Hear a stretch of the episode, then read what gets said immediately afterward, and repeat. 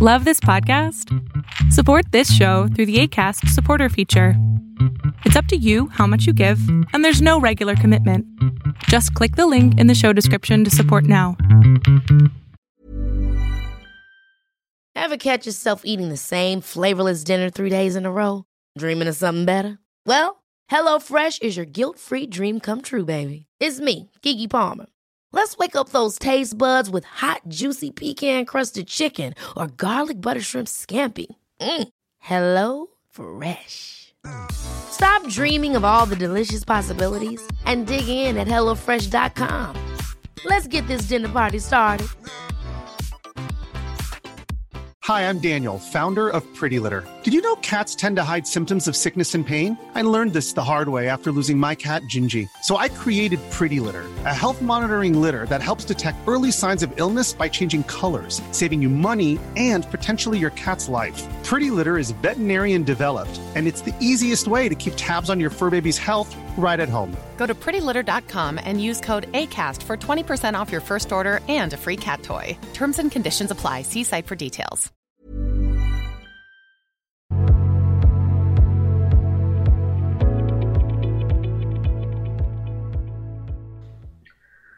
Hola. Hola. Ay, bueno, estoy bien nerviosa.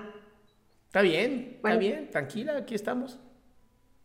Bueno, primero que nada, pues quería agradecer a todos los que están oyendo y pues también a ti por brindar este espacio. Me da gusto, mi cielo. Bueno, eh, ay, no sé cómo empezar. Bueno, lo voy a resumir lo más que pueda. Eh, cuando yo era niña sufrí abuso sexual por parte del hermano de, de mi padre. Lo callé durante muchos años. Eh, ¿El hermano de tu padre, o sea, tu tío? Ajá. Ok, ok. Él vivía con nosotros. Entonces, este, murió mi padre y el tipo ese pues se fue, se fue de aquí de, de la casa. Y después de muchos años, esta persona pues le diagnosticaron Parkinson. A tu tío. Ajá. Mira, hay un dios. Entonces, eh, por, no sé, no recuerdo cómo estuvo, pero se cayó o algo así y se, se quebró la cadera o algo así. El chiste es de que no se podía mover.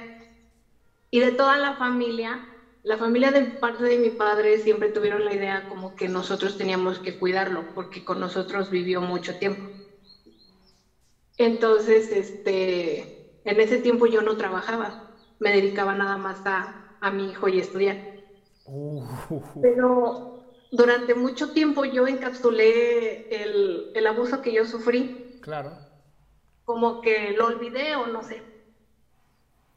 Entonces, por esas cosas que te dicen de que no, pues tienes que este, hacer la buena obra para tus semejantes y eso, me dijeron, no, pues ve tú, porque pues, o sea, tú no estás haciendo nada, pues, pues ve y échale la mano, ¿no? Entonces, fui solo una vez.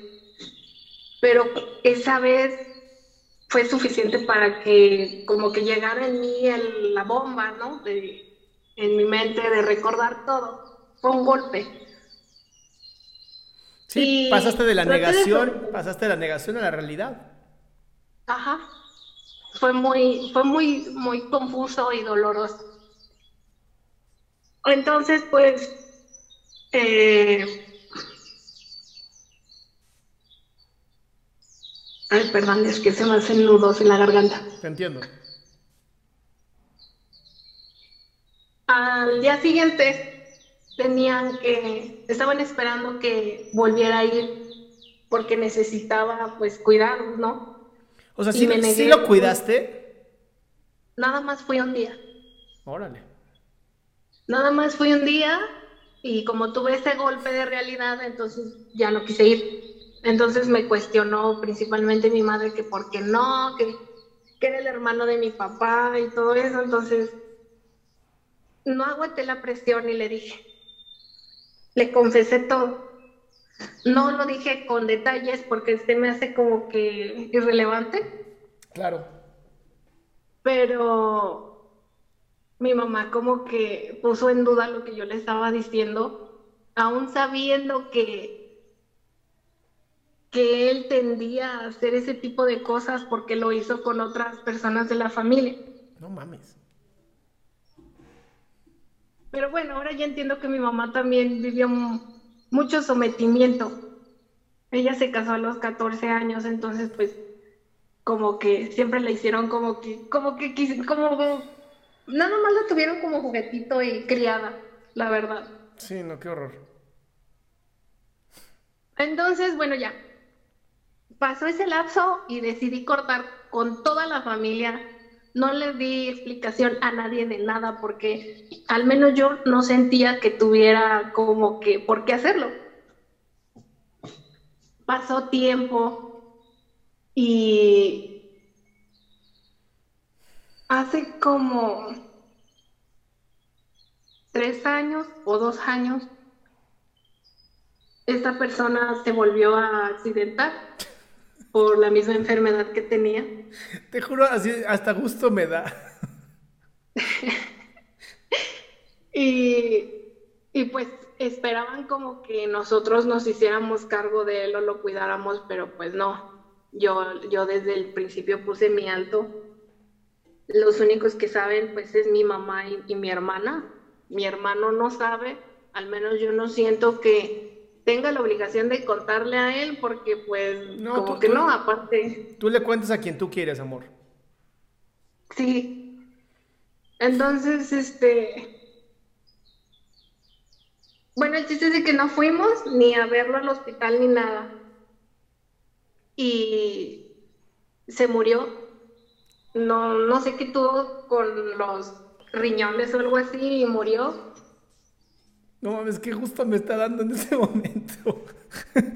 No, pero bueno, es que a mí no me da gusto. Bueno, sí. ¿Por me- qué no te da gusto? Era una- un pedazo de mierda. Bueno, sí. En ese aspecto sí. Y tú no hiciste, eso es lo que más me gusta de ti, es que de verdad, pudiendo haber tenido la oportunidad de hacerlo sufrir una tortura preciosa, decidiste no hacerlo. Y eso es algo que yo admiro. Te admiro muchísimo por lo que tú hiciste, porque dijiste, no, no estoy de acuerdo, no quiero atenderlo, gracias. Entonces, ¿cuál es el problema?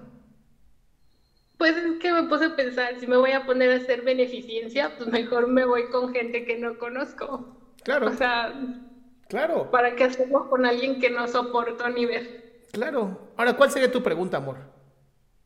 Bueno, es que después de eso suscitaron otras cosas. Ah, chinga. Bueno, falleció y tuvimos que ir al sepelio y pues yo fui por apoyo a mi hermano porque mi hermano era muy allegado a él. Entonces yo fui por mi hermano porque quería que sintiera mi apoyo, nada más. Quería asegurarme que sí estuviera ahí muerto. También. Picándolo. Pero bueno, fuimos y fue el cuestionamiento familiar, así como de que por qué no vinieron, se murió y, y no se despidió de ustedes. Y uno de mis primos me dijo, no, pero es que él estuvo esperando que vinieras o que le hablaras. Y yo solo le dije, pues es que solamente él sabe por qué no, no lo hice y no tenía por qué hacerlo. En fin, pasó ese lapso eh, cuando ya se iban a llevar el cuerpo, todos pasaron a, a despedirse. Y pues todos como que querían que yo a fuerzas quisiera ir a despedirme del cuerpo, yo no quería, pero mi mamá de cierta manera como que aprovechó la presión que había social y me incitó a hacerlo. En este caso, pues yo no tuve como que, ahora sí que perdón la palabra, pero los huevos de decir, pues no, enfrente de todos, porque no quería hacer escena. Y lo vi en, en el féretro y, y me removió muchas emociones que, que yo pensé que había dejado atrás, pero no, siempre estuvieron ahí. Y siempre ha sido ese problema que siempre guardo las cosas y, o sea, como que creo que ignorándolas van a desaparecer y pues no. Así es. Total, que ya pasó todo eso. lo volví a encapsular. Entonces, en un lapso de seis meses después de eso, mi esposo empezó mal.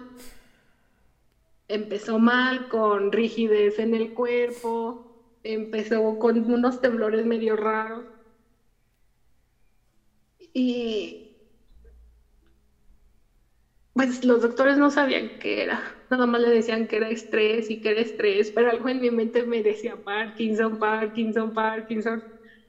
Él tiene apenas 38 años y, y pues ya ahorita, eh, después de algunos estudios que le hicieron, pues ya están como que esperando las últimas para decir que si es Parkinson juvenil, creo que le dicen. Ok. Lo tienen como síndrome rígido asinético. Y pues como que me está causando mucho conflicto porque es como si, como si fuera un castigo o algo así. Digo, yo no soy creyente de católica o cristiana o algo así, no, no tengo ese tipo de creencias a pesar de que crecí con ellas. Oye, una pregunta, ¿tu marido es gordo? No. Sea, es un hombre joven. Él era una persona que iba al gimnasio y cargaba 200, 300 kilos y vaya, o sea, tampoco voy a decir que oye el fitness, pero, pero le encantaba ir al gimnasio y de repente verlo como que... o sea, no puede ¿Y tomaba, tomaba suplementos o no? Muy básicos, proteína nada más, pero así que se metiera otras cosas, no. Ok. Mira, eh, estos casos obviamente no son castigos de nada, ¿no? Este, creo que, creo que el castigo lo hacemos nosotros mismos. Creo que nosotros mismos sabemos cómo castigarnos y aunque el karma como tal suena muy bonito, tiene mucho que ver con lo que nuestra mente empieza a generar. Por desgracia las enfermedades son algo que ocurren. O sea, nos guste o no, las, las enfermedades ocurren. Y en el caso de tu marido, hay muchas otras técnicas que se pueden eh, tratar, ¿no? Desde alimentación, desde psicoterapia, desde medicina normal, ¿no? La, la medicina común que conocemos. El chiste es no empezar a correlacionarlo y decir, claro, porque yo no sé qué, ahora él. Eso no existe. Tu marido se enfermó porque se tenía que enfermar, así es la vida. Ahora, lo ¿cómo que- lo puedes apoyar tú? Eso es lo importante.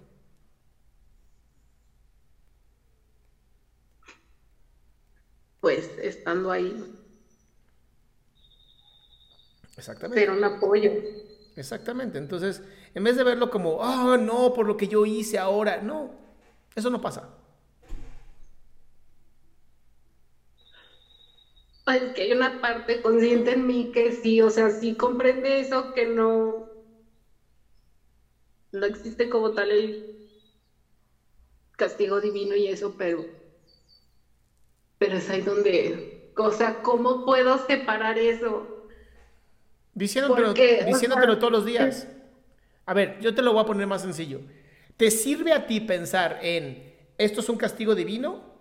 ¿Te lleva a ayudar a tu marido, sí o no?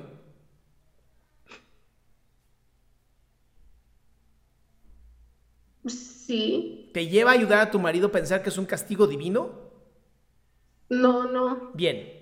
Entonces, esto es lo que vas a... Cada vez que llegue ese pensamiento intrusivo a joderte la existencia, piensa, ¿me ayuda a ayudar a mi marido? ¿Sí o no? Si el pensamiento es no, es gracias pensamiento, adiós. ok, entonces lo corto de raíz. Sí, claro, porque no te está ayudando.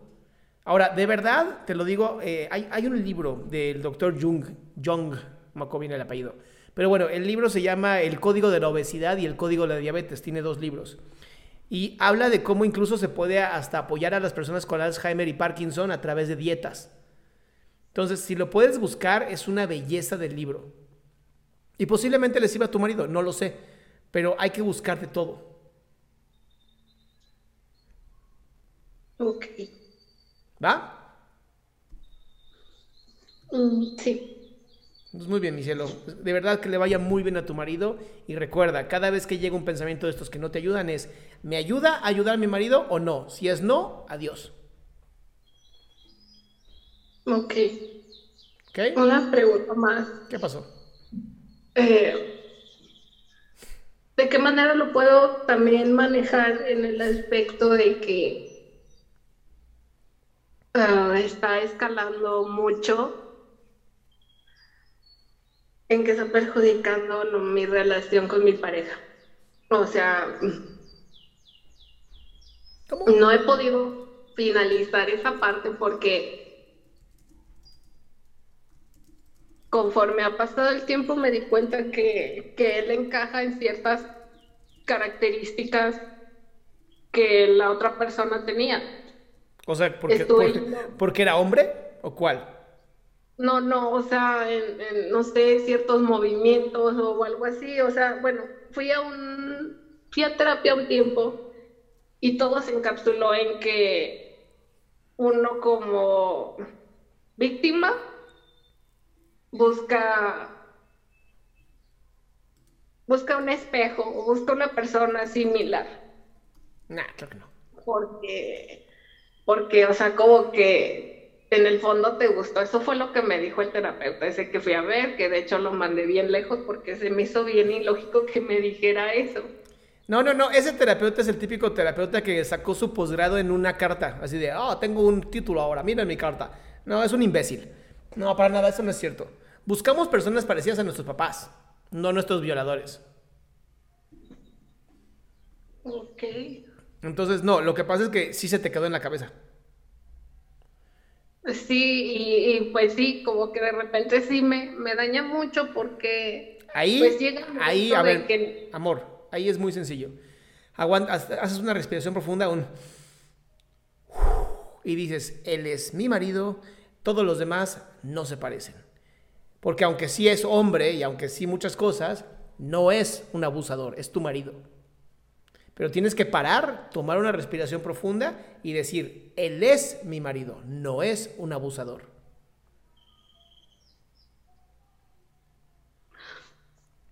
Es que sí es es difícil. ¿Qué, es difícil? Porque hay veces que no puedo dejar que me toque porque me recuerda a la otra persona y... Eso, eso que tienes se conoce como estrés postraumático y tiene que ser trabajado. Eh, por favor, hazlo con una mujer, ¿no? Trabaja con una mujer especialista en estrés postraumático. Ok. ¿Va? Pero sí busca un especialista, porque sí lo que tienes es estrés postraumático y tenemos que desensibilizarte. Ok. ¿Va? Tomamos una respiración profunda, por favor.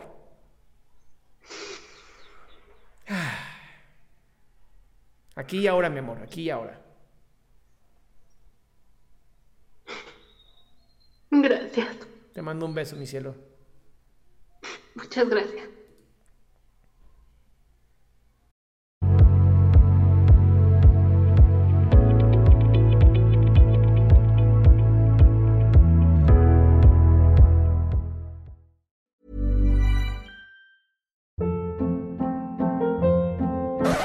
Up. What was that? Boring. No flavor. That was as bad as those leftovers you ate all week. Kiki Palmer here, and it's time to say hello to something fresh and guilt-free. Hello Fresh. Jazz up dinner with pecan-crusted chicken or garlic butter shrimp scampi. Now that's music to my mouth. Hello Fresh. Let's get this dinner party started. Discover all the delicious possibilities at hellofresh.com. Even when we're on a budget, we still deserve nice things. Quince is a place to scoop up stunning high-end goods for 50 to 80% less than similar brands. They have buttery soft cashmere sweaters starting at $50, luxurious Italian leather bags, and so much more. Plus, Quince only works with factories that use safe, ethical, and responsible manufacturing. Get the high-end goods you'll love without the high price tag with Quince. Go to quince.com/style for free shipping and 365-day returns.